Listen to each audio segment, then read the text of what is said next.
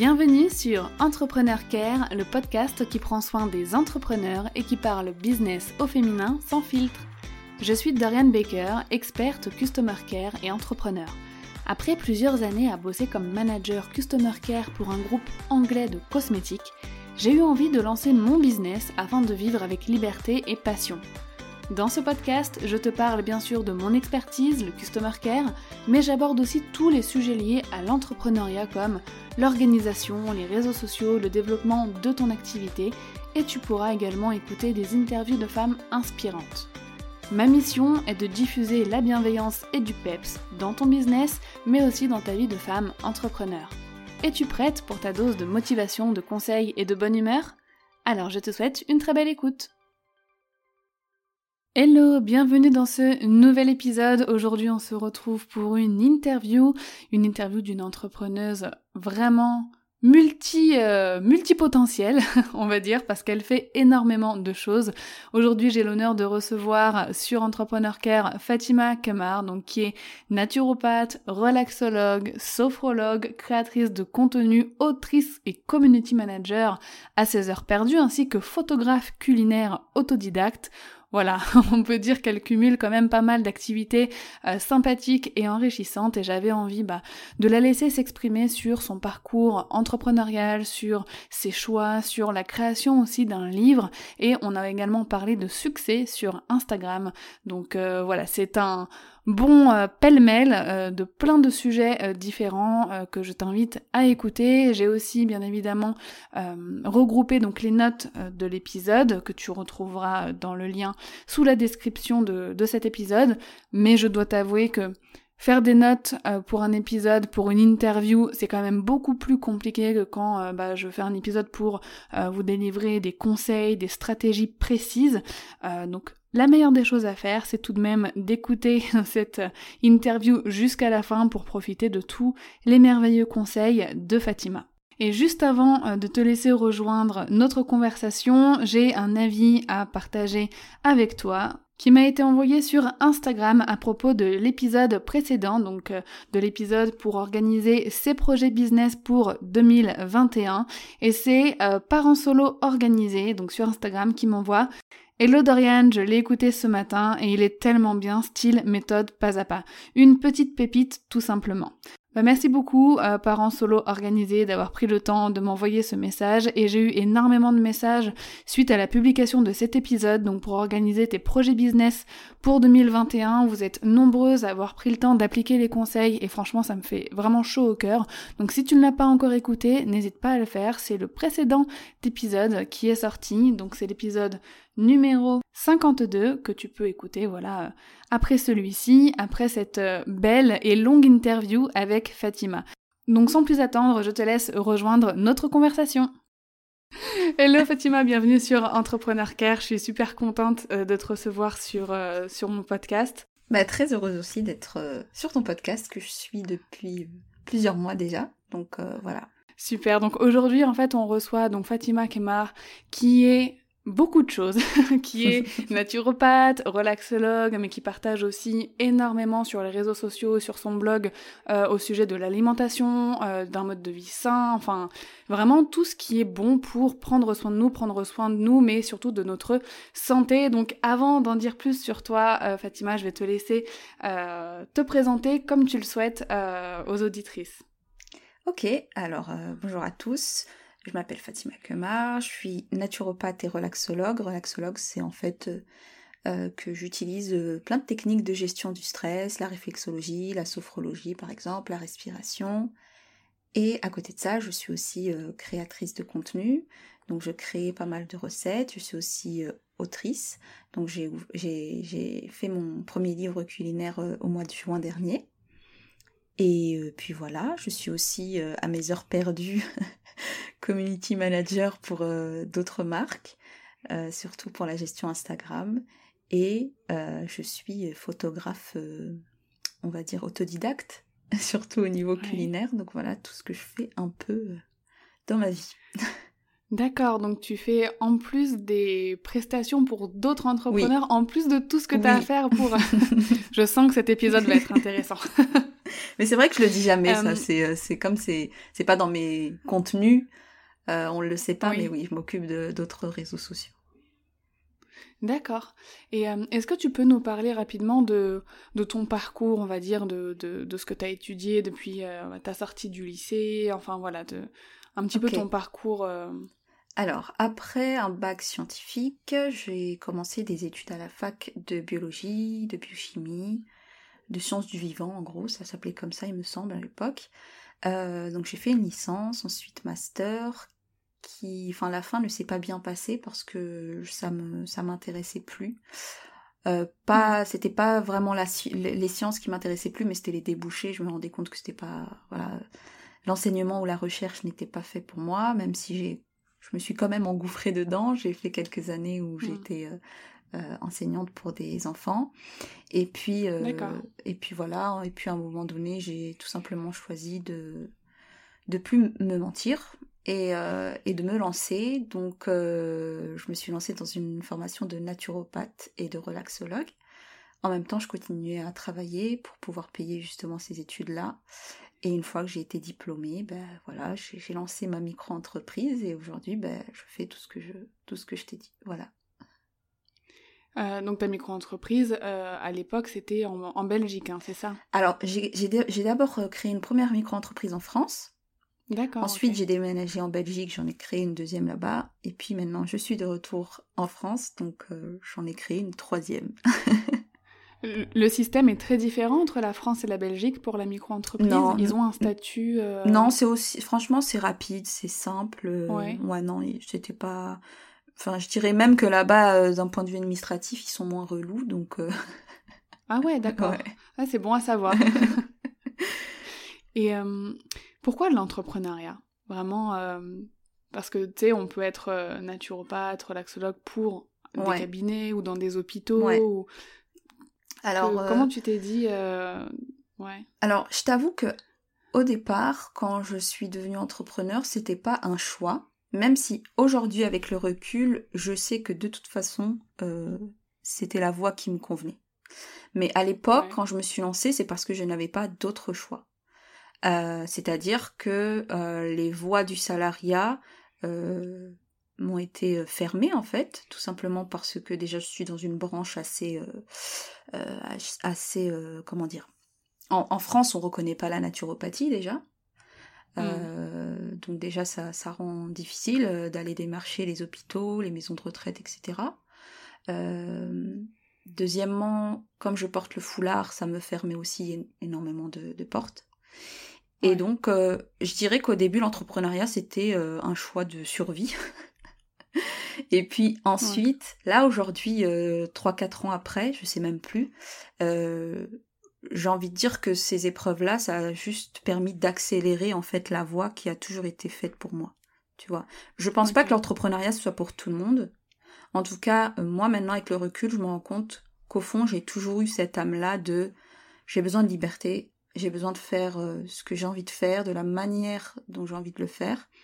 Donc euh, ça a été au début une période difficile pour moi de me dire l'entrepreneuriat c'est quelque chose de très euh, euh, comment dire instable, tu vois, mm. parce que voilà on a besoin de sécurité à, un moment de notre vie, mais aujourd'hui avec le recul je me dis bah non ça tout a été bien fait comme il fallait. De toute façon, rien n'arrive par hasard. Hein. Moi, je crois fermement en, ça que s'il nous arrive quelque chose, c'est forcément qu'il y a un bien pour nous, même si on s'en rend compte des années plus tard, en fait.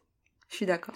Et euh, est-ce que tu as rencontré des difficultés particulières dans ton parcours entrepreneurial quand tu as voulu te lancer, ou même maintenant hein, d'ailleurs, parce que on n'en finit pas de rencontrer des difficultés quand on est entrepreneur, mais si tu as euh, une expérience dont tu veux nous faire part euh, Oui, j'en ai rencontré, mais en fait, c'est les mêmes difficultés que j'ai rencontrées quand, quand je voulais rester dans le salariat, c'est-à-dire le fait de démarcher parce que voilà, je suis dans un mmh. secteur assez spécifique, aller démarcher des lieux dans lesquels je, peux, je peux faire la naturopathie, des ateliers de gestion du, gestion du stress, etc.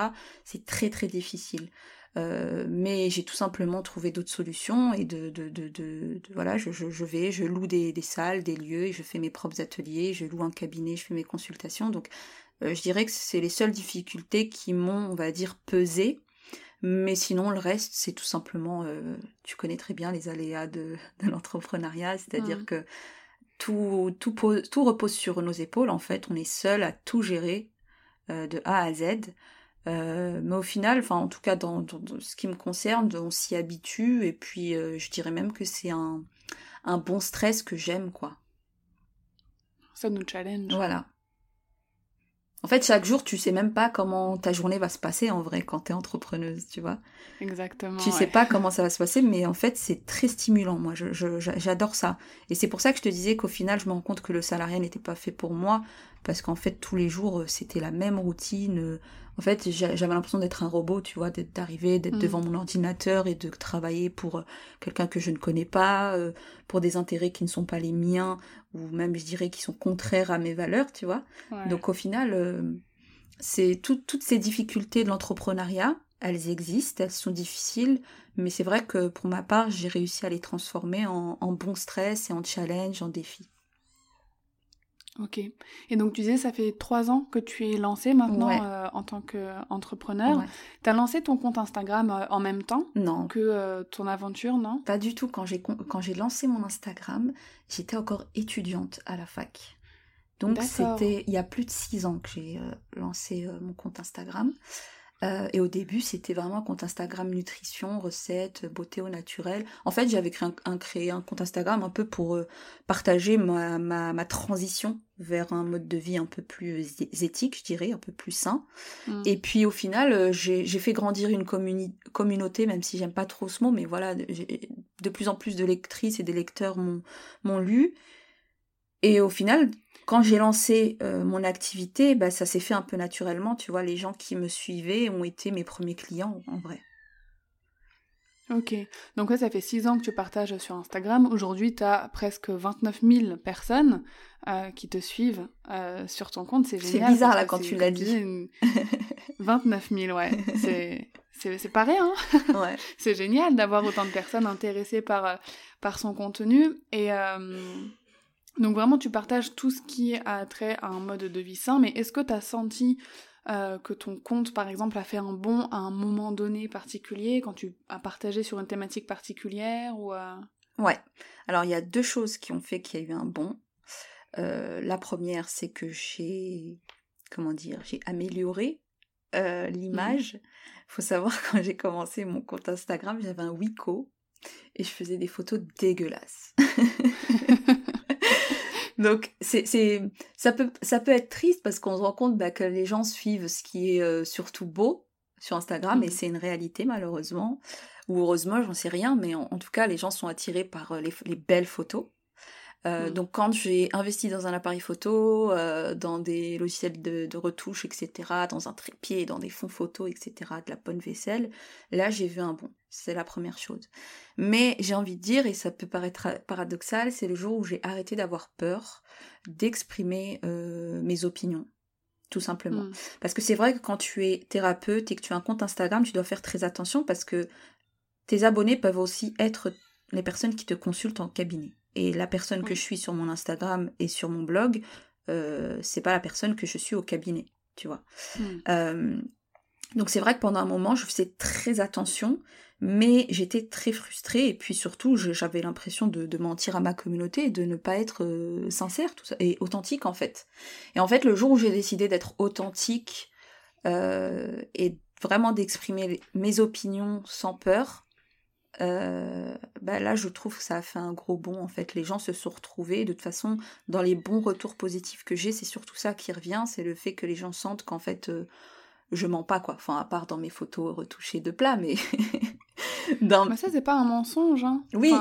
mais les gens savent de toute façon que, que les photos sont retouchées et j'ai envie de dire que mes photos retouchées, c'est simplement de la nourriture, donc ça va, tu vois. Oui. On n'est pas dans, dans, dans, dans, le mauvais, mauvais côté d'Instagram, je trouve, en tout cas, c'est mon avis. C'est ça. De, voilà, de la retouche des corps, des visages qui, peut, qui peuvent créer beaucoup, beaucoup de complexes. Mais, euh, mais voilà, les gens ont senti qu'à un moment donné, j'avais choisi la voie de l'authenticité. Et, euh, et c'est là où ça a fait un, un bon, quoi. Mais tu sais, ça m'étonne vraiment pas ce que tu dis, et j'ai exactement la même expérience. Euh, en fait, c'est quand on laisse notre personnalité s'exprimer pleinement, en fait, et qu'on arrête de se censurer. Euh, parce qu'en fait, c'est plutôt ça, tu, tu mentais pas à ta communauté, c'est juste que tu révélais pas euh, l'intégralité de ta personnalité, tu la laissais pas s'exprimer. Et euh, quand on le fait, quand on fait tomber un petit peu les barrières et ces fausses croyances, bah en fait, on touche un petit peu plus profondément les gens en fait, ils se retrouvent plus dans ce qu'on va ressentir et tout. Et euh, moi je me retrouve beaucoup dans tes valeurs, dans ce que tu partages, parce que tu partages beaucoup bah, sur la santé et tout, mais tu vas aussi partager sur euh, certains phénomènes de société, sur certaines injustices. Euh, et je trouve ça très bien de le faire, parce que ça montre qui tu es, tu vois, en dehors de tes compétences professionnelles. Ça montre le, le, genre de personne que tu es et ça va donner envie, enfin moi je trouve parce que c'est des valeurs qui me parlent hein, forcément euh, mais ça va donner envie bah, de travailler avec toi et de se dire ah bah oui cette personne partage mes valeurs donc c'est cette naturopathe que je vais aller voir en fait. Parce qu'elle va comprendre euh, mes, mes euh, ce que je peux vivre ce que je peux ressentir dans ma vie oui. puis je pense que tu dois le voir aussi dans tes consultations j'ai l'impression que, surtout cette année, on vit dans un climat tellement anxiogène, on est tellement soumis mm. au stress avec tout ce qui se passe en France ou même dans le monde euh, que ça doit, ça a un impact énorme sur notre santé. Et je pense que tu dois avoir des personnes comme ça. Euh, ah oui, clairement. Euh, de qui prendre soin. ouais. Y a après il y a aussi le fait quand je te disais de me censurer, c'est parce que quand on parle de santé, il faut faire très attention, tu vois, parce que t'as as quand mm. même que tu le veuilles ou non, tu as la santé des gens entre tes mains même si au départ c'est pas c'est pas ma volonté tu vois. Moi au départ je, je donne des conseils humblement euh, des conseils généraux parce qu'on n'est pas en consultation tu vois. Et euh, je me suis rendu compte que euh, les, premières années j'ai fait quand même pas mal d'erreurs qui ont pu amener des gens à faire des erreurs dans leur dans leur alimentation dans, ou dans leur hygiène de vie tu vois. Donc c'est aussi ça qui m'a amené un moment à, à, à ne plus trop parler parce que j'avais cette peur de, de, mener les gens dans, dans l'erreur. Mais après, quand tu te, quand tu te libères de cette pression-là, euh, et que, tu sais, je dis toujours que ce qui est important, c'est l'intention. Et à partir du moment où mon, intention est bonne, l'interprétation de, de, que font les gens, en fait, ça, c'est pas ma responsabilité. Et ça, c'est clairement, par exemple, tu disais quand je parle de certaines injustices, euh, mm. souvent j'ai des personnes qui me répondent avec leurs interprétations de manière négative. Et il fut un temps où ça, ça me touchait et que du coup, bah, je voulais plus parler de tout ça. Mais aujourd'hui, j'ai tout simplement fait un travail sur moi en me disant, écoute, toi, tu as dit les choses clairement avec ton intention et avec euh, ton opinion. Ce que vont en faire les gens, c'est pas c'est pas de ta responsabilité en fait. Oui. Voilà. Après, ça, c'est tout un, c'est tout un travail à faire quand on est sur les réseaux sociaux et qu'on commence à grandir. Ça peut devenir euh, très euh, anxiogène, ça peut devenir, euh, mm. voilà, les, les, les, messages des gens peuvent être très méchants, par exemple. Mais voilà, faut s'en détacher, se dire, voilà, moi, j'ai, je donne ce que j'ai à donner et les gens en font ce qu'ils veulent en vrai. Ouais. Bah d'ailleurs, en parlant de, de, ta croissance sur Instagram, donc en parallèle, bah tu tu faisais des consultations, donc en naturopathie, relaxologie, en sophrologie aussi. Donc tu as vraiment une formation euh, hyper euh, riche dans le domaine de euh, holistique, on, peut appeler ça en médecine parallèle. Et tu as pris, j'ai le sentiment aussi, comme un petit rôle d'influenceuse dans l'univers de la santé, de l'alimentation. Est-ce que tu t'y attendais ou c'est venu vraiment comme ça d'un coup Alors je t'avoue que j'ai encore du mal avec ce terme euh, j'emploie le mot ouais. qui non, mais tu as raison. compris par la majorité. Tu, as raison parce que en vrai, si on prend le mot influenceuse, oui, j'influence, tu vois. Euh, ce serait mentir mm. de dire que j'influence pas. Et ce serait mentir de dire que mon but n'est pas d'influencer. Mon but est d'influencer. Mais c'est vrai qu'aujourd'hui, influenceuse, ça, ça nous rappelle une certaine catégorie de, de personnes sur Instagram et c'est pour ça que j'ai encore du mal. Mais soit, tu as raison, je suis une influenceuse dans le sens où j'influence les gens et que j'ai envie d'influencer les gens à changer leur mode de consommation, leur mode alimentaire, etc. Euh, Est-ce que je m'y attendais? Euh, à vrai dire, je me suis jamais posé la question. En fait, j'ai ouvert mon compte Instagram et mon blog en me disant voilà, tu partages ce que tu as à partager, c'est ta quête, c'est ta transition, tu le partages. Euh, donc euh, non, je m'y attendais pas, mais je t'avoue, je me, j'avais pas d'attente en termes de chiffres. J'avais pas d'attente. Hmm. Euh, j'avais simplement envie que mon message passe correctement. Ouais. Et puis bah t'as réussi, il a touché pas mal de monde, il a touché aussi des marques, des entreprises parce que tu as donc tu fais de temps en temps des partenariats, toujours dans ta thématique. Euh, et moi je trouve que c'est génial parce que ta ligne éditoriale, moi je te suis depuis un moment donc j'ai vraiment recul sur euh, ça fait je crois plus d'un an, même deux, je crois que je te suis. Le temps passe tellement vite. le temps passe tellement vite. On n'a plus la notion du temps en vrai. ouais, j'ai vu la cohérence, tu vois, ça c'est un, un, terme qui, qui est très évocateur euh, chez moi quand je regarde ton contenu, la cohérence, tu vois, dans tes contenus depuis plusieurs mois, plusieurs euh, années, où ton but, euh, on le sent, c'est vraiment d'apporter aux gens des bons conseils au niveau de la santé, mais aussi de l'esthétisme. Et c'est pour ça, tout à l'heure, quand tu as dit que bah, tu avais investi dans du matériel photo pour faire de plus jolies photos, etc., je t'ai dit, mais non, non, ça c'est pas mentir, c'est génial. Moi-même, la première, quand je vais sur Instagram, je recherche de l'esthétisme. Si je veux voir des choses pas belles, je vais sur Twitter. tu vois ce que je veux là, tu es servi, là. voilà, c'est ça. Et, euh, et l'esthétisme, en fait, je trouve pas que ce soit quelque chose. Euh, c'est pas un gros mot, tu vois. Oui, oui bien sûr. Rendre des photos jolies et bien tout, sûr. je trouve que c'est génial. Et ton travail, il est remarquable. Et t'as été voilà, autodidacte euh, dans la photo de nourriture, qui est quand même. c'est spécial, ouais un secteur assez particulier ouais, de, la photographie. Tu fais pas une photographie euh, food comme tu fais une photographie de beauté ou de papeterie. Ou, ou d'une personne, tu vois. Par exemple, moi, je, moi, je suis incapable de prendre en photo des personnes. Tu vois ce que je veux dire Pourtant, je peux te prendre en photo des, des, plats ou des produits de beauté. Parce que c'est moi qui va créer un univers. Mais euh, si tu me dis, euh, prends-moi en photo en mode portrait super belle, je vais te dire, Dorian, laisse tomber, quoi. ouais, non, je, comprends parfaitement. Moi aussi, les, les photos de gens, c'est compliqué. mais non, mais c'est un conseil très intéressant que, enfin, que je tenais à souligner, euh, comme quoi tu as remarqué bah, que euh, ton audience avait grandi au moment où tu avais fait la démarche consciente d'améliorer la qualité visuelle de, tes contenus, comme quoi c'est vraiment quelque chose qui doit pas être négligé en fait. Ouais, mais par contre, ça, ça me touche vraiment que tu parles de cohérence, parce que en vrai, euh, inconsciemment, c'est ce que je, je, je, je, veux à tout prix garder. Parce que je te l'ai pas dit, mais à la base, je suis pas du tout, mais alors pas du tout, et ça va t'étonner parce que ça se voit pas, mais je suis pas du tout une fille des réseaux sociaux. C'est-à-dire que je me rappelle il y a six ans, quand ma petite sœur m'a dit j'ai un compte Instagram, j'ai rigolé. Je lui ai dit mais c'est quoi ces bêtises? À quoi ça sert mmh. les réseaux sociaux, tu vois? J'avais un Facebook, je l'ai effacé au bout de quelques mois tellement ça m'a saoulé, tu vois ce que je veux dire? Donc à la base, les réseaux sociaux ne sont pas euh, des, des canaux de communication euh, auquel j'adhérais, tu vois. Et en fait, ça me, je me suis toujours dit, il faut que tu restes cohérente et authentique dans, dans ce jeu-là.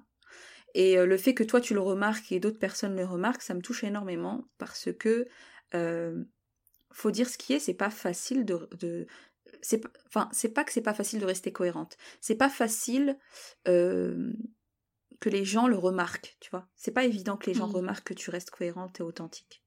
Tu vois ce que je veux dire? Donc le fait que ça se que ça se, se, se, sente, bah moi ça me c'est une victoire, tu vois. Ouais, ton objectif est atteint en fait. C'est ça. Super.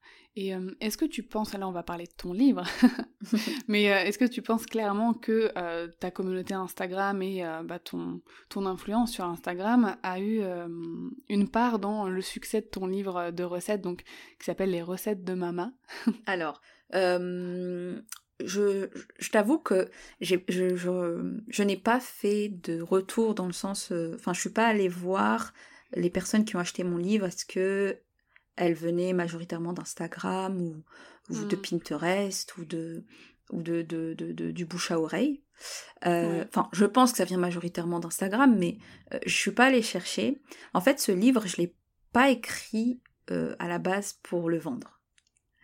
En fait, je l'ai écrit pour moi et mes sœurs tu vois, parce que on voulait garder le recueil des recettes de notre mère. Et mmh. en fait, euh, de fil en aiguille, euh, ben, on s'est dit mais on va on va le publier. Et en gros, je n'avais ni attente euh, en termes de chiffres de vente, pas d'attente de revenus avec ce livre. Mmh. C'est ça qui, qui, qui, qui, est fou, c'est que vraiment je l'ai fait comme un devoir et comme Ouais, un devoir de mémoire, je dirais. Voilà. Ce livre, c'est un devoir de mémoire. Euh, et aujourd'hui, je ne sais pas si c'est une réussite ou pas parce que parce que je ne sais pas ce que c'est que un livre. T'avais pas d'objectif en fait. Ouais, ouais, voilà. Comme j'avais pas d'objectif et surtout je sais pas ce que c'est qu'un un bon livre bien vendu. Tu vois, j'ai pas cette notion. C'est le premier livre, j'y connais rien du tout à l'industrie du livre. J'ai fait ça toute seule en, en démarchant des imprimeries. Euh, tu vois, enfin, je veux dire, j'ai vraiment fait ça en mode autodidacte comme je fais ça avec tout de toute façon. Mmh. Euh, même si aujourd'hui, si je ressors un livre, je le ferai complètement différemment. Je m'entourerai de vrais professionnels parce que c'est quand même très chronophage, ça m'a beaucoup épuisé. Euh, je pense, ça c'est sûr et certain, que ma communauté Instagram a permis que ce livre se mm. fasse connaître et soit vendu. Euh, mais moi, après, personnellement, comme je t'ai dit, je n'avais pas d'attente précise. J'avais juste envie de faire ce devoir de mémoire. Et euh, on parlait de cohérence et d'authenticité. Ce qui revient souvent pour les personnes qui l'ont acheté, c'est ça elles me disent bah en fait c'est un livre euh, qui transpire l'authenticité et c'est pour ça qu'on l'a acheté. Par exemple, il y, y, a des personnes qui m'ont dit je ne cuisine pas, ça m'intéresse pas, mm. mais je l'ai acheté. Ouais. Je l'ai acheté parce qu'il y a une histoire derrière et tu, bah, comme tu me suis, je pense que tu l'as vu, tu vois, j'ai fait j'avais vraiment tout montré en direct, c'est-à-dire quand on cuisinait avec ma mère et qu'on testait les recettes avec les modifications, bah, je filmais tout, je montrais tout. Donc en fait, il y a tout un truc qui s'est construit avec ma communauté je les ai intégrés en fait dedans et il y a beaucoup de personnes qui se sont reconnues dans cette relation mère-fille, la mère qui transmet mm. cet héritage. Donc je crois qu'au-delà des recettes, c'est tout ça qui a été euh, reçu quoi. C'est clair, bah, j'avais suivi, bien évidemment, euh, quand tu partageais surtout en stories, euh, bah, toute l'avancée de ce projet. Et oui, les recettes, et quand tu faisais les visuels, parce que tu as fait tous les visuels ouais, fait de les ton livre toute seule, mais franchement, bravo quoi. Enfin, j'imagine même pas le boulot que, que, ça a dû être. Et, et je, je, te rejoins, c'est clair, hein, moi j'ai pas encore acheté ton livre. que c'est vrai que j'ai tellement peu de temps pour cuisiner depuis un moment que mais euh, mais moi ce qui m'a enfin ce qui me touche beaucoup et ce que la phrase qui me donne envie d'acheter euh, ton livre c'est euh, ne demandez jamais à ma mère combien de grammes il faut pour tel ingrédient. Ses unités de mesure sont ses mains et ses yeux. Et cette phrase elle est tellement touchante parce que je pense qu'on reconnaît énormément de nos mères ou de nos grand-mères là-dedans, ou à chaque fois quand euh, on fait un truc avec mais maman, je mets combien de grammes de farine? Mais tu vois comme ça, ma mère c'est pareil quand elle fait des crêpes, un truc tout bête, des crêpes. Moi j'ai besoin de chiffres. Ouais. moi j'ai besoin de chiffres, j'ai besoin de savoir combien de grammes. Et elle a fait tac tac tac tac tac comme ça, et sa pâte à crêpes est tout le temps réussie, magnifique. Alors que moi je respecte les grammes et tout, et elles sont bonnes mes crêpes, mais pas autant que les, pas autant que les siennes. Et en fait. Euh, t'as inséré, oui, beaucoup de, de personnalité, de, d'authenticité dans, mmh. dans ce projet. Bah, en plus, à la base, comme tu l'as dit, c'était un projet perso. C'était un projet personnel et qui est devenu un projet entrepreneurial au, au fil du temps, au fil de son avancée. Et je pense que t'as bien fait. Je pense que t'as bien fait. Et c'est dingue de se dire que certains projets comme ça, imprévus, coup de cœur qui n'était pas planifié dans notre stratégie business, au final soit un euh, des plus mm. beaux succès de notre année, tu vois. Bah c'est ça. En fait, ce qui, ce qui, bah, tu l'as dit de toute façon, euh, quand tu, quand tu m'as dit, euh, enfin là, la phrase que tu relèves, en fait, je voulais tellement qu'il soit adapté et authentique dans le livre, dans les quantités, je mets bah, les quantités en grammes et je mets les quantités mm-hmm. selon ma mère.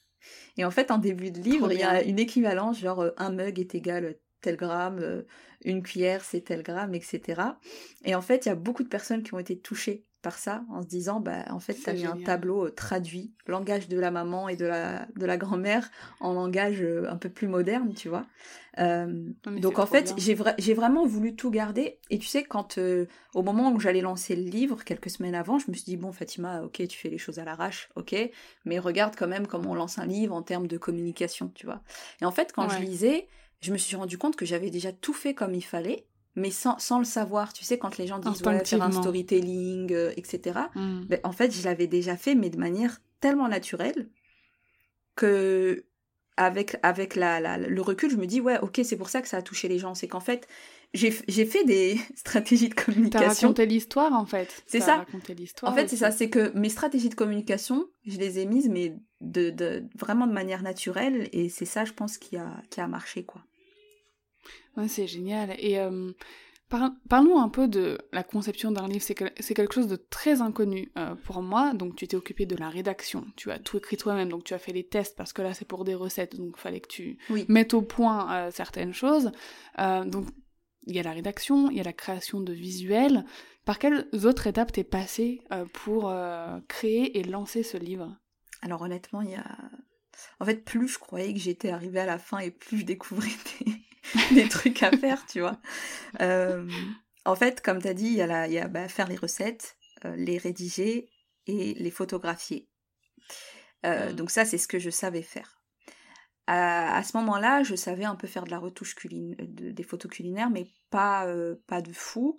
Enfin, enfin je, me disais, j'ai envie de faire les choses bien, donc j'ai fait appel à le mari d'une amie qui sait mmh. bien retoucher les photos, c'est son métier.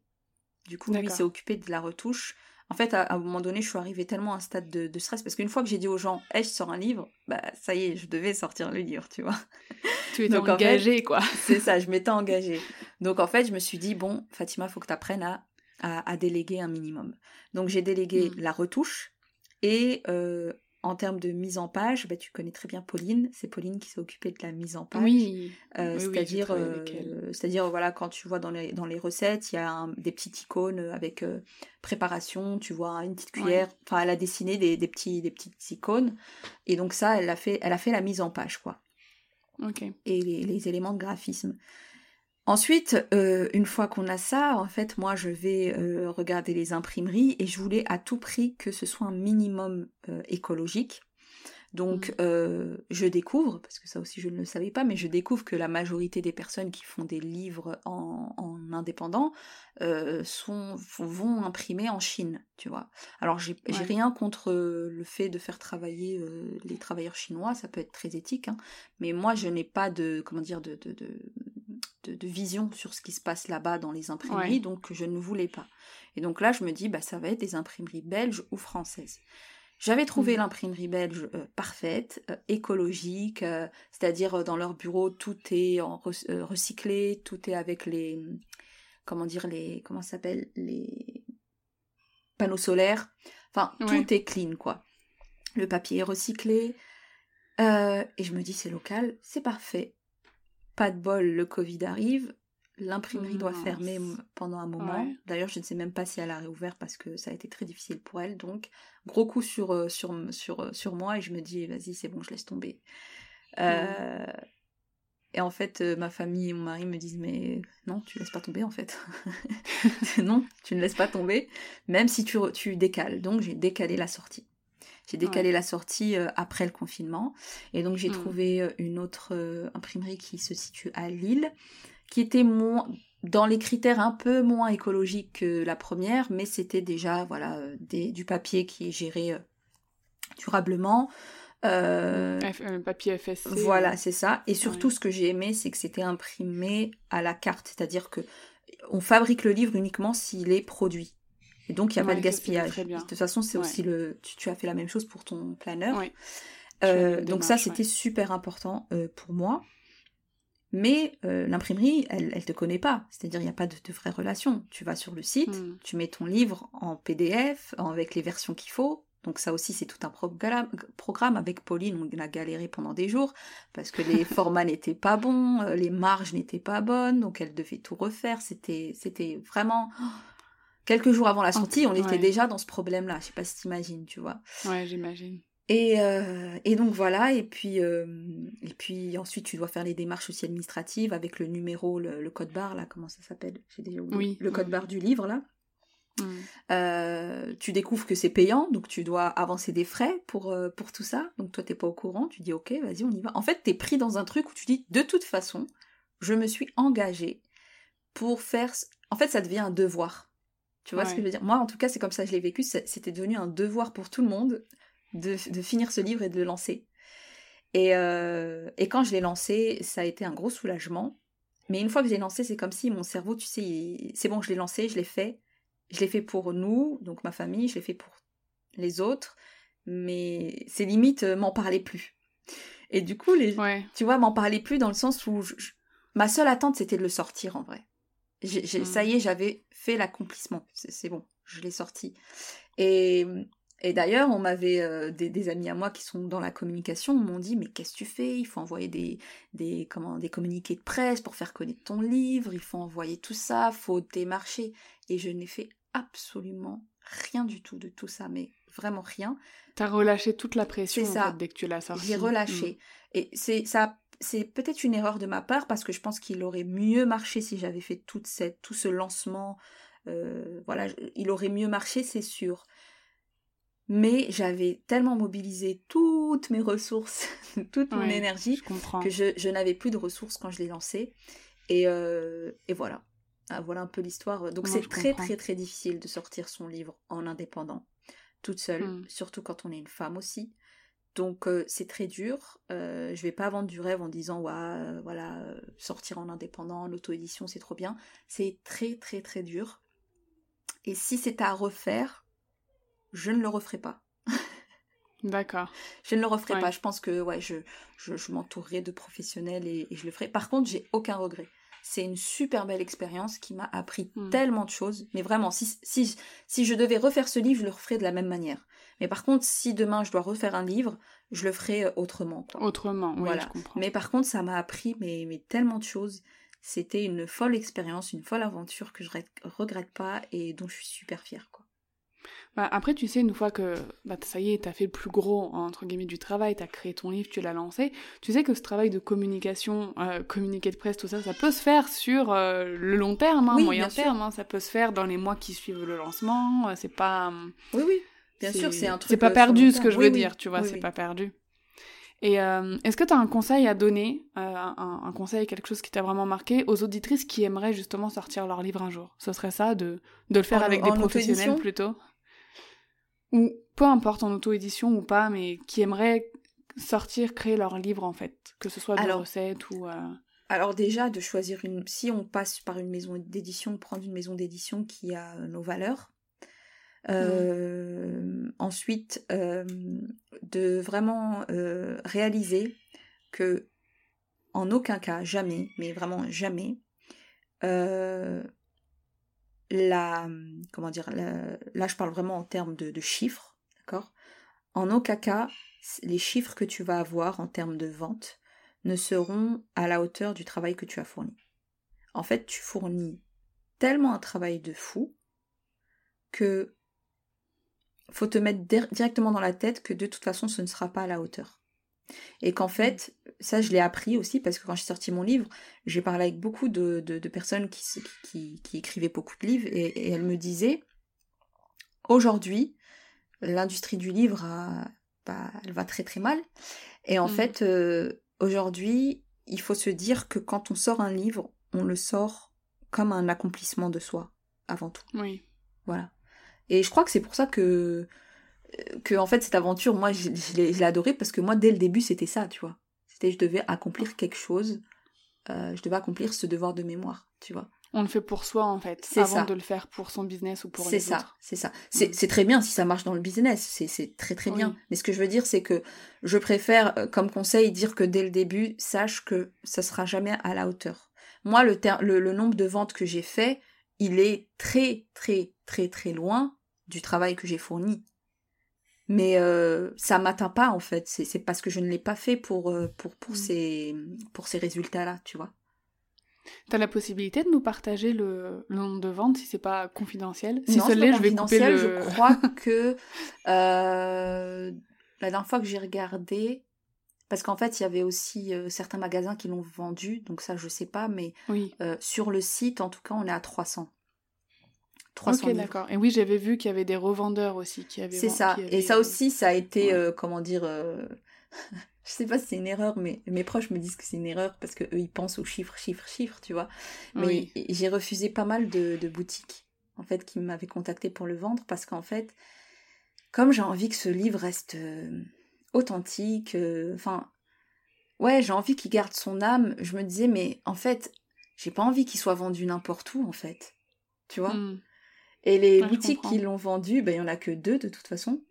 C'est des hmm. boutiques que je connaissais bien et que je connais bien et qui sont clean et qui ont mes valeurs, tu vois. Mais si j'avais pensé en tant qu'entrepreneuse business, j'aurais, euh. j'aurais accepté euh, les, toutes les boutiques qui m'ont contacté et, et voilà. Mais en fait, j'étais pas dans cette dynamique, tu vois. J'étais pas dans ce, dans ce, dans ce truc de vendre, vendre, vendre. C'était comme mon petit bébé que je voulais protéger, tu vois. Ouais, je comprends. Bah, franchement, bravo à toi pour ce projet en tout cas. Eh ben, c'est comme tu dis un, bel accomplissement. Et euh, alors, on va parler d'un autre sujet parce que j'ai trop de questions à te poser aujourd'hui dans, dans cet épisode. Euh, vu que tu es dans le métier bah, de, de la santé euh, holistique, des médecines parallèles, moi j'ai remarqué qu'il y avait de plus en plus de personnes qui voulaient donc se former à des métiers de médecine parallèle, donc comme la naturopathie, la sophrologie. ma maman elle-même a fait il y a quelques années, a suivi une formation de, sophrologue. Et je trouve que, franchement, tu vois, c'est une bonne chose, qu'il y ait de plus en plus de monde qui se tourne vers ces médecines-là.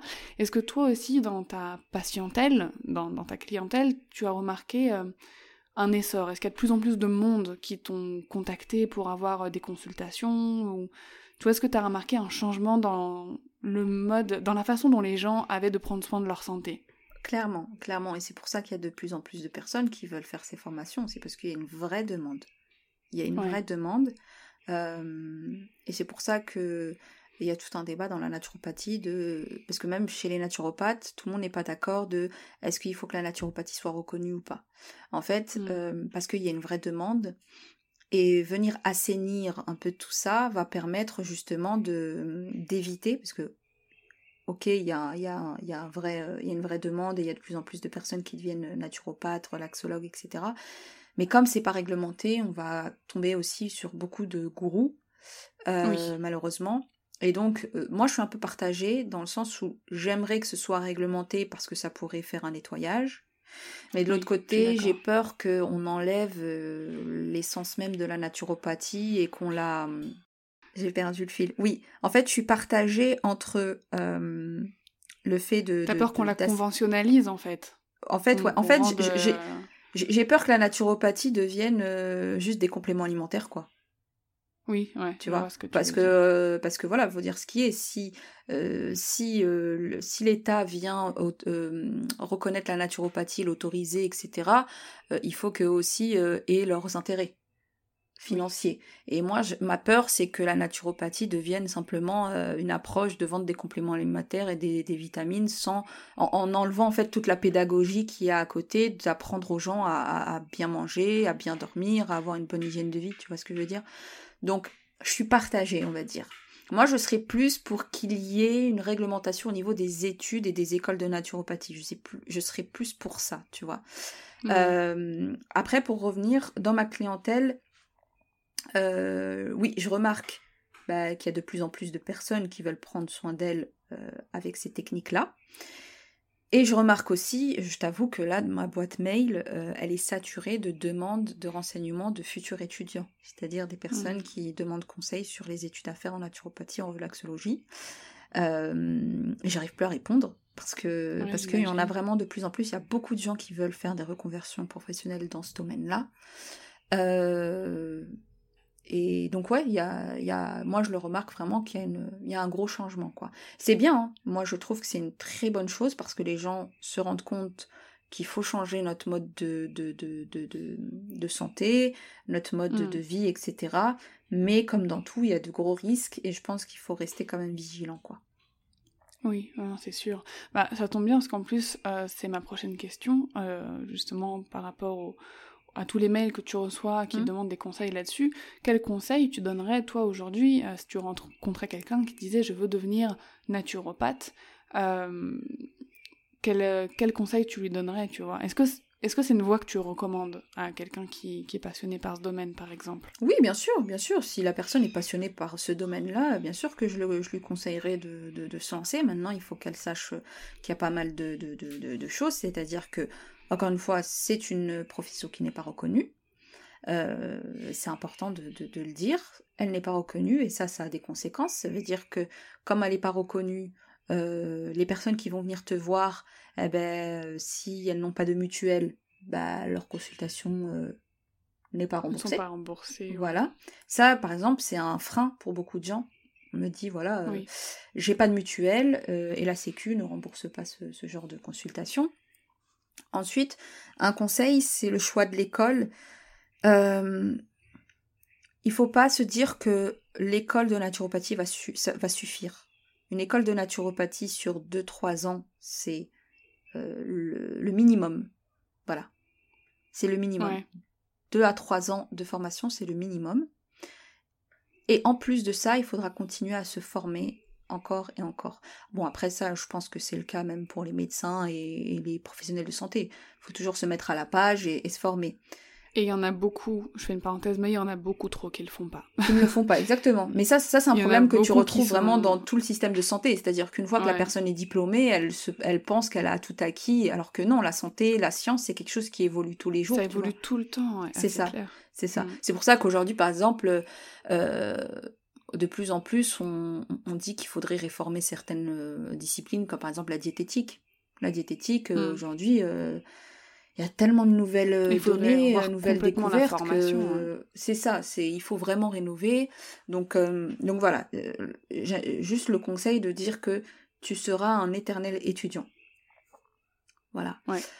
Ensuite, et de toute façon, si tu es honnête avec toi-même, tu verras quand tu arrives à une limite. Moi, je sais que à partir du mois de août, août dernier là, jusqu'à euh, bah, maintenant, je suis en train de me former. J'ai arrêté mes consultations. Bon, ça tombait bien parce que c'était avec mon déménagement et que j'ai toujours pas retrouvé un autre cabinet à Paris, mais je suis en train de me former parce que sur certaines problématiques, je me sentais pas légitime euh, et je sentais qu'il me manquait des connaissances.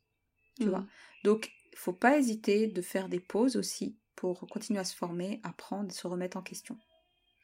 Euh, et ça, ça se passe pas sur les réseaux sociaux, ça se passe pas sur Instagram. C'est, tu vois, Instagram, c'est pas une plateforme pour pour prendre des conseils santé euh, personnalisés, tu vois. Parce que, par exemple, moi, c'est un peu le, revers euh, d'être une Instagrammeuse qui est aussi thérapeute, c'est que je reçois tous les jours, même si je le répète tout le temps, je reçois tous les jours des demandes personnalisées en message privé, j'ai telle maladie, qu'est-ce que je dois faire, qu'est-ce que tu me conseilles? Instagram, Facebook, euh, Twitter, ce ne sont pas des plateformes où tu vas demander des conseils de santé. Euh, déjà pour euh, ton bien, parce que ça peut être très dangereux, et aussi parce que moi, je n'ai pas le droit, en fait, c'est juste interdit de, hmm. de, faire ça, tu vois? Donc, c'est un peu le, ouais, le, la difficulté quand tu as ces, différentes euh, facettes, c'est que les gens pensent que tu es un peu leur thérapeute euh, euh, disponible tout le temps sur les réseaux, et, puis voilà. C'est génial, tu anticipes toutes mes questions. C'est vrai Fatima Ouais. Je vais te dire justement, parlons un peu customer care. et je vais te dire justement, dans un domaine comme ça qui touche à la santé, euh, je, me disais que j'imagine que tu dois recevoir beaucoup de demandes personnelles, comme si tu étais un peu un médecin à, consultation open bar sur Instagram, tu vois, donc tu as répondu à, ma question.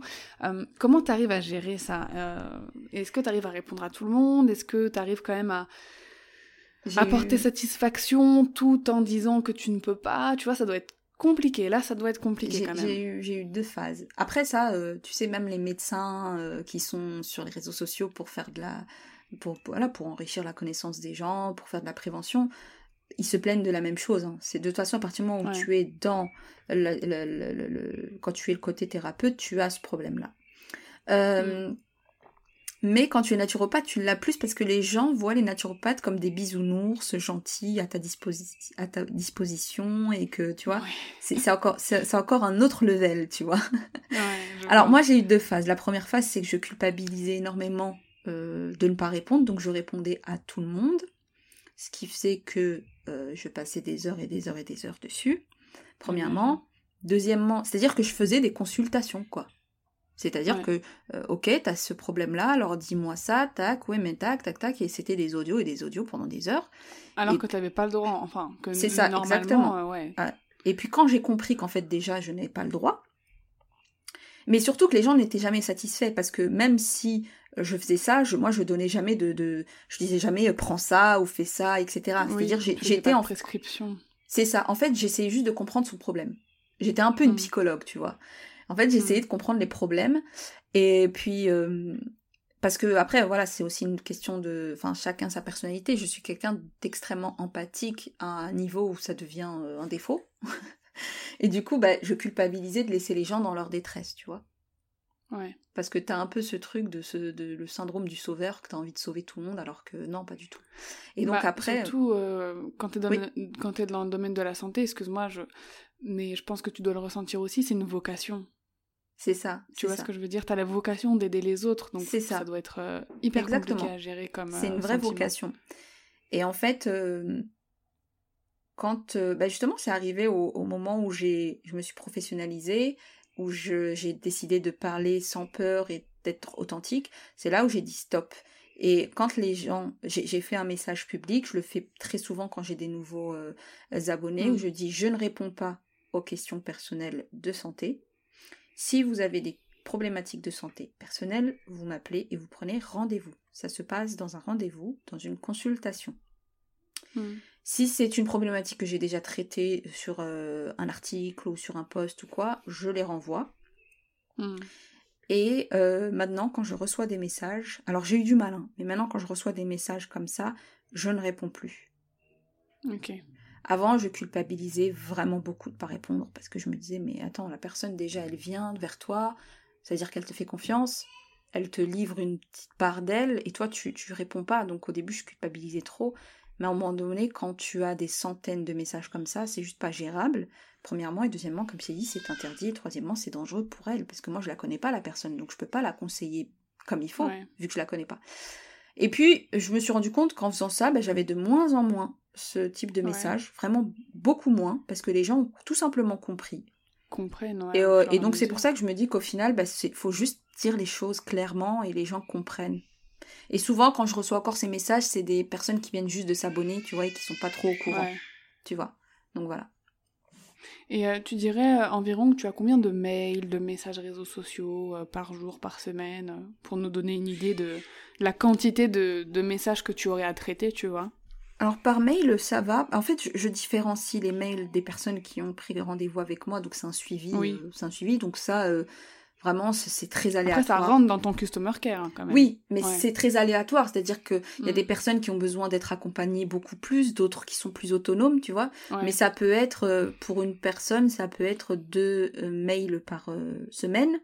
mais souvent, on se contacte par WhatsApp et par WhatsApp, mm. c'est honnêtement, je compte pas, je compte pas. Mais maintenant, je me suis quand même imposé quelque chose parce que c'était plus vivable, c'est qu'à partir de de 20h, je réponds plus, je réponds que le lendemain, et le week-end, je réponds, je réponds pas non plus. Déjà 20h, c'est... Ouais, c'est énorme, 20h. C'est ouais, un horaire, euh, ouais. Ouais, mais ouais, jusqu'à 20h. Je t'avoue que des fois, euh, je réponds même après, mais... Euh, mais je, voilà, je me suis imposé ça. en termes de mails, ce que je... Enfin, ce que je sais quantifier, ce serait les mails des marques qui veulent collaborer. Hmm. Ça, il y en a quelques-uns tous les jours, mais euh, soit je réponds pas. Ça, ça peut paraître très, très euh, irrespectueux de ma part quand je dis ça comme ça, quand je dis je ne réponds pas, mais je considère que si tu viens me demander de collaborer avec toi, c'est que tu as quand même lu un minimum ce que je fais et que tu connais mes valeurs. Donc quand des marques viennent me proposer euh, des crèmes amincissantes, oui, non, je réponds pas. Tu vois ce que je veux dire? Parce que mm, mm. c'est juste que tu me connais pas et voilà. Euh, donc, euh, ce que j'arrive à quantifier, ouais, ce serait euh, bah, tous les jours, j'ai peut-être 2-3 euh, mails par jour. 2-3 mails par jour de marques qui veulent collaborer. donc ça, j'arrive à le quantifier. Ensuite, pour ce qui est des mails des futurs naturopathes, ça, honnêtement, j'ai un dossier qui est en train de saturer et j'arrive plus à répondre. De toute façon, j'ai communiqué aussi dessus en disant que j'allais faire un podcast pour répondre à toutes les questions parce que pareil, je peux je peux pas être une conseillère d'orientation, tu vois. Oui, oui, oui. C'est c'est juste impossible. Des fois, j'essaye, des fois je le fais, des fois je commence un mail, je le finis pas parce que je me rends compte que j'ai interrompu mon travail pour répondre, tu vois. Ouais. Donc mais si on parle que euh, de ton domaine là, c'est-à-dire le, le, service euh, client, quoi, eh ben, euh, je, je traite en priorité les mails et les messages des personnes qui prennent rendez-vous avec moi ou qui veulent prendre rendez-vous avec moi. C'est ça ma priorité. Euh, si je me réveille le matin et je vois qu'il y a des mails de marque, des mails d'étudiants et des mails de mes consultantes et mes consultants, je prends d'abord mes consultantes et mes consultantes parce que c'est mon travail principal. Parce que les réseaux sociaux, c'est quelque chose d'annexe, tu vois. Mais mm. moi, mon métier principal, c'est ça, c'est d'accompagner les gens. Donc c'est eux que je prends euh, voilà, en priorité. Oui, je comprends. Et maintenant, je me dis, bah, le temps qui te reste, bah, tu traiteras les autres mails, quoi. Ok. Et euh, tu sais, tout à l'heure, tu disais que bah voilà, tu pouvais plus répondre à tout le monde, euh, ce que je comprends parfaitement, même si le, la, la customer care addict en moi grince un peu des dents. Euh, mais ce que je peux te donner comme conseil, euh, et à tous ceux qui nous écoutent et qui va te faciliter, mais alors tellement la vie, c'est que euh, c'est de mettre un message automatique. De mettre un message automatique, tu sais, via Facebook, tu peux le faire en linkant, tu vois, ton Instagram, et tu peux faire un message automatique qui s'envoie en DM. Donc dès que quelqu'un t'envoie un DM, tu peux par exemple rédiger un message automatique qui dit si c'est une demande euh, de consultation, si c'est euh, une demande de conseil personnalisé, je t'invite à m'écrire à telle adresse, et en fait, t'as répondu. T'as pas besoin d'ouvrir les messages, mais euh, ce message automatique a répondu pour toi et ça fait que bah, les gens ils ont quand même toutes les informations. Euh, et toi tu gagnes énormément de temps, tu vois. Mais tu vois, j'y avais pensé parce que j'avais vu que tu en avais parlé sur euh, ton Instagram. Mon problème avec l'Instagram, c'est qu'en fait, comme je t'ai dit, c'est, bah, tu le vois, c'est un univers vraiment où il y a de tout. Et euh, par mmh. exemple, je sais pas, moi, je vais, je vais, je mets une recette sur Instagram. Après ça, j'ai peut-être 200, 300 messages qui concernent la recette. C'est-à-dire euh, juste des réactions, ah ça a l'air trop bon, c'est super, nanani. Et je me dis, t'imagines, les gens ils reçoivent un, un, mail euh, comme tu viens de me dire, tu vois, c'est un peu bizarre. C'est, euh, je t'ai envoyé un smiley mmh. de cœur parce que ta recette elle me donne trop envie, mais toi tu me dis, oui, si, ça, tu vois ce que je veux dire? Donc c'est ça aussi qui m'a. C'est vrai qu'il faudrait pas que ce soit avec les réponses en story. Parce que ce message automatique, on ne peut pas choisir si c'est un envoi direct ou voilà, si bah c'est exactement ça. c'est exactement ça. et c'est pour, pour, ça que je l'ai pas fait parce que j'y avais pensé. Hein. Mais par exemple, pour, pour, mes mails, je le fais. Je mets le truc automatique ah de si c'est une demande de ça, etc., etc. Mais sur Instagram, c'est trop, trop euh, compliqué. C'est trop compliqué. Et puis, j'ai pas. Ou alors, il faudrait que tu le fasses en, en réponse préenregistrée sur Instagram. Oui. Tu peux préenregistrer des réponses et tu as juste à cliquer. Tu sais, tu choisis un mot-clé. ah oui, oui. Tu vois, tu oui, d'accord, oui, je vois. Et donc ensuite, t'écris ce mot-clé et paf, le message il s'affiche et tu l'envoies et franchement en une seconde, ouais. t'as Ouais, c'est vrai que j'avais jamais testé cette euh, technique, mais mais ouais, pourquoi pas. Après, comme si je t'ai dit, t'as le euh, temps de le mettre en place. Tu vois, comme je t'ai dit aujourd'hui, j'ai beaucoup moins de, de, de, messages sur Instagram concernant les, les, consultes, etc. Euh, tout se passe par WhatsApp, par message et par mail, donc c'est très bien.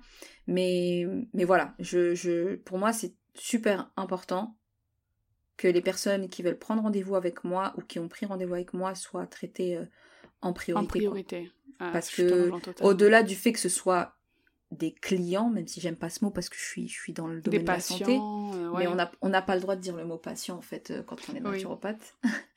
mais mais au-delà d'être voilà de, de, ce sont des gens qui sont venus payer un service. Au-delà de ça, je suis dans une démarche d'accompagnement. en fait, on est on est dans l'humain, tu vois. Donc en mm. fait, c'est pour ça que pour moi, c'est euh, la priorité. Dans mon temps, c'est la priorité. Super. Et euh, alors, j'ai deux dernières petites choses à demander avant qu'on termine ce long, cette longue conversation. Euh, est-ce que tu aurais euh, des conseils parce que alors donc toi tu es naturopathe mais tu as aussi une grosse casquette d'entrepreneur qui couvre toutes tes activités là de, de euh, voilà de créatrice de contenu sur les réseaux, sur ton blog, de naturopathe, de prestataire aussi de services pour certaines marques. Est-ce que tu as un conseil santé, alimentation ou peu importe que tu trouves essentiel à la vie d'entrepreneur, que tu appliquerais par exemple toi-même à ta vie et que tu conseillerais à tous les entrepreneurs d'appliquer pour euh, bah, se sentir mieux, être plus en forme et éviter le surmenage, euh, tu vois? Ouais, alors, euh, le premier, je pense que ce serait de se créer une routine. Parce que comme je te disais tout à l'heure, nos journées n'ont pas de routine, c'est-à-dire que nos journées sont totalement différentes. Et, euh, et c'est bien, c'est, moi je trouve que c'est une superbe chose de, de voilà, de, de, vivre tous les jours de manière euh, différente. Par contre, je pense que euh, les êtres humains, on a quand même besoin d'un certain rythme. Et du coup, avoir une routine matinale et en soirée, c'est super, super important. Parce qu'en fait, quand on travaille pour nous-mêmes, on ne fait plus la différence entre le travail et la vie personnelle. Tu mmh. vois?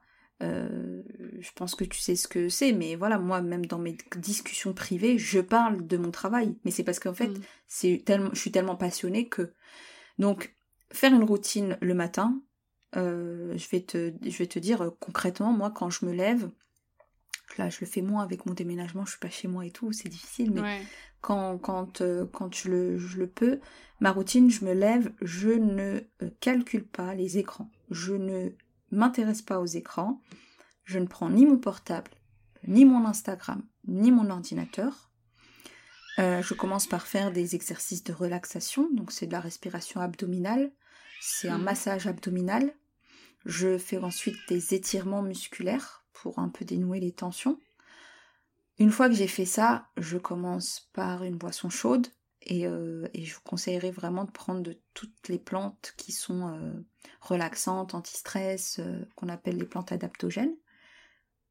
Et c'est une fois que j'ai fait ça que là je commence en fait ma journée d'entrepreneuse.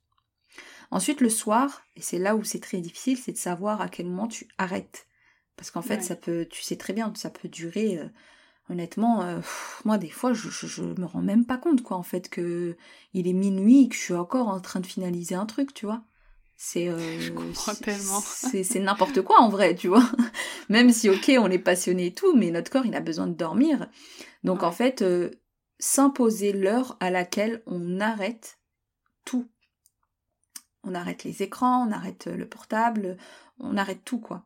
Et ce que je te disais tout à l'heure, c'est un peu difficile avec Instagram, c'est que des fois mon, mon Instagram c'est aussi le plaisir, donc je vais y aller pour le plaisir d'une consommatrice d'Instagram.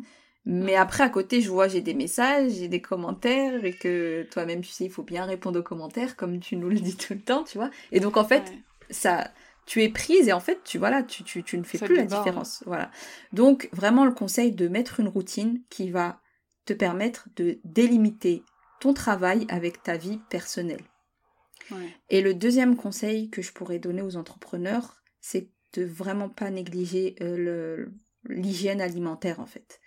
L'hygiène alimentaire, c'est ce qui va te permettre de tenir des heures et des heures en train de... Parce que des fois, on, on est très monotache, tu vois. On est, euh, par exemple, pour toi, par exemple, le podcast, tu vas euh, peut-être passer des heures et des heures à juste faire du podcast, tu vois, monter ou enregistrer. Et, euh, et ça, le cerveau, il a besoin vraiment de... de, ouais, de, de- de- d'oxygène, en fait, pour pouvoir faire ce genre de, choses. Donc, en fait, vraiment, l'hygiène alimentaire, euh, voilà, ne pas commencer euh, ta journée, toutes tes journées qu'avec du sucre et du sucre et du sucre, parce que tu te dis que, vas-y, c'est le sucre qui va me donner de, l'énergie, alors qu'au final, non, pas forcément, tu vois. Donc, vraiment, ne pas négliger l'hygiène alimentaire et peut-être aussi éviter l'erreur de se dire, et là, je parle principalement des entrepreneurs qui travaillent à la maison, Mm. de pas avoir de rythme alimentaire. C'est-à-dire que voilà, je mange par-ci, je mange par-là, euh, parce qu'en vrai, euh, je me pose jamais pour manger un vrai repas, parce que soit je vis seule, euh, soit voilà, je, je suis tellement dans le truc que je me pose même pas. Et je sais ce que c'est, parce que moi-même, des fois, en fin de journée, je me dis, mais attends, c'était quoi mes repas aujourd'hui, en gros? Parce que j'ai grignoté Ouais. par-ci, par-là, et en fait, j'ai pas eu de vrai repas. Donc Mm. vraiment, ne pas négliger l'hygiène alimentaire, parce que c'est ce qui va nous permettre d'être productifs, en fait. Super. Voilà. Bah, merci beaucoup Fatima pour tous ces conseils, euh, tout- toute la valeur que tu as partagée dans, dans, ce, dans ce podcast. Bah, merci à toi de m'avoir invité déjà. euh, bah, franchement, avec grand plaisir, ça faisait un moment que voilà, je, me suis, je me disais qu'il fallait qu'on qu'on échange. euh, et euh, voilà, il y a beaucoup de conseils qui ont été apportés aux auditrices que je vais résumer récapituler euh, dans les notes euh, de l'épisode parce qu'on a parlé de plein de choses différentes. Mais en tout cas, merci beaucoup Fatima euh, d'être euh, bah, d'être venue, d'avoir accepté l'invitation. Avec Et plaisir. euh, est-ce que tu as une dernière chose à ajouter, un dernier conseil, un, une dernière, euh, un mantra, une citation, peu importe. Une citation? Ouais, Euh, pourquoi pas, si as C'est pas, forcément une citation, mais, euh, mais je dirais euh, simplement de rester authentique parce que de toute façon, euh, quand, tu te, quand tu te trahis, en fait, ben, tu, perds un peu le, tu perds un peu la bataille, quoi. De toute façon, à un moment donné, quand tu te trahis, tu, c'est- tu, tu vas perdre. Donc reste authentique euh, au maximum, même si je sais qu'on est quand même dans un monde de- où c'est très difficile de le rester. Mais voilà, rester authentique. Super. Bah, sur ces belles paroles, à très bientôt, Fatima. Merci. Merci beaucoup d'avoir écouté cet épisode jusqu'à la fin. J'espère qu'il t'aura plu. J'espère que tu auras pu euh, retirer énormément de valeurs et de conseils euh, euh, bah, de par l'expérience, le parcours et les activités de, Fatima. Je te mets tous les liens pour retrouver son livre, son Instagram ainsi que son blog directement dans la description de l'épisode. Donc n'hésite pas à la rejoindre pour suivre bah, ses conseils santé, relaxation, alimentation sur Instagram et aussi sur son site. Tu peux également me rejoindre sur Instagram à Dorian underscore Baker et on pourra échanger au sujet de cet épisode avec grand plaisir. Je te dis à la semaine prochaine et je te souhaite une belle journée, une belle soirée, une belle matinée, peu importe le moment à laquelle tu écoutes cet épisode. À bientôt!